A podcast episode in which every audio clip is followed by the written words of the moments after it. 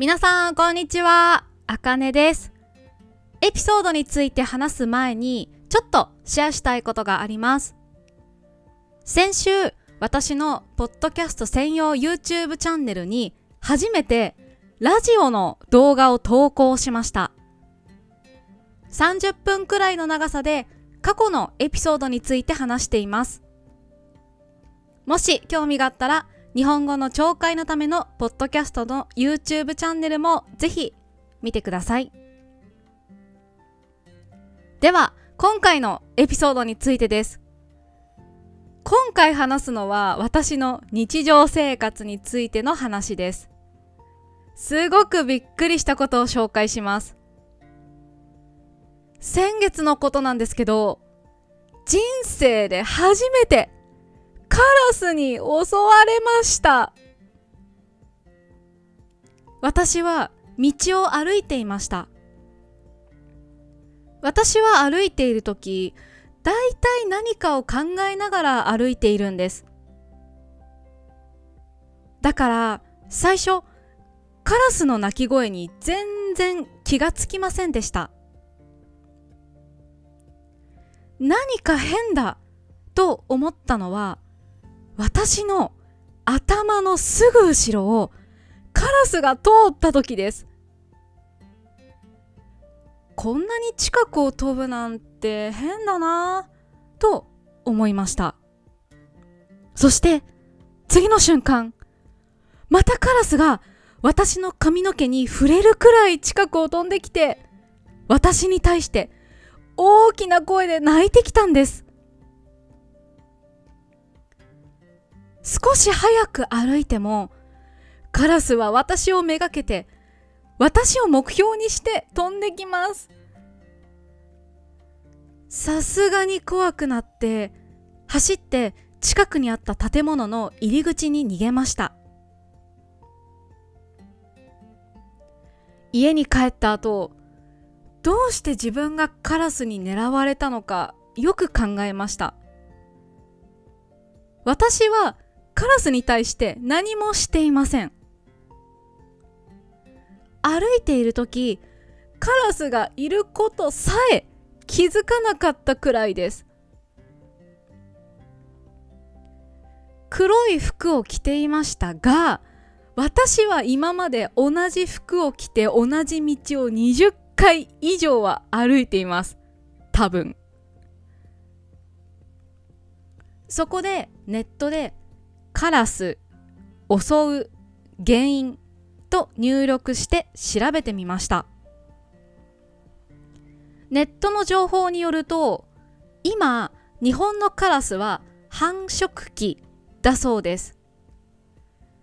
普段はあまり人間に攻撃をしませんが子供を守るために攻撃的になるそうです。カラスに対して何もしていなくても例えばカラスの巣の近くを通っただけで攻撃してくることがあると書いてありました。そしてすぐ攻撃するわけじゃなくて最初は何度も泣いて威嚇するそうです。それでも効果がないと思った時に攻撃すると書いてありました。確かに思い出してみるとカラスの鳴き声はすごくうるさかったかもしれません。私がカラスの鳴き声に気がつかなかったから攻撃しようと思ったのかもしれません。もしかしたらまた同じことが起きるかもしれないのでもしカラスに襲われたらどうすればいいかも調べてみました。ネットの情報によるとカラスは人間の頭を狙って攻撃することが多いそうです。だから帽子をかぶったり傘を差したりして頭が見えなくなると攻撃されにくくなるそうです。私はカラスに襲われてから1週間くらいはフードがついたパーカーを着て外に行きました。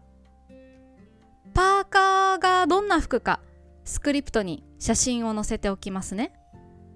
スクリプトはあかね先生 jp.com にあります。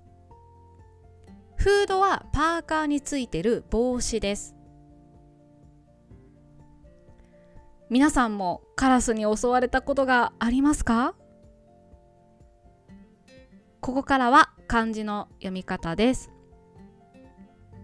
襲う襲う攻撃攻撃狙う狙う威嚇威嚇帽子帽子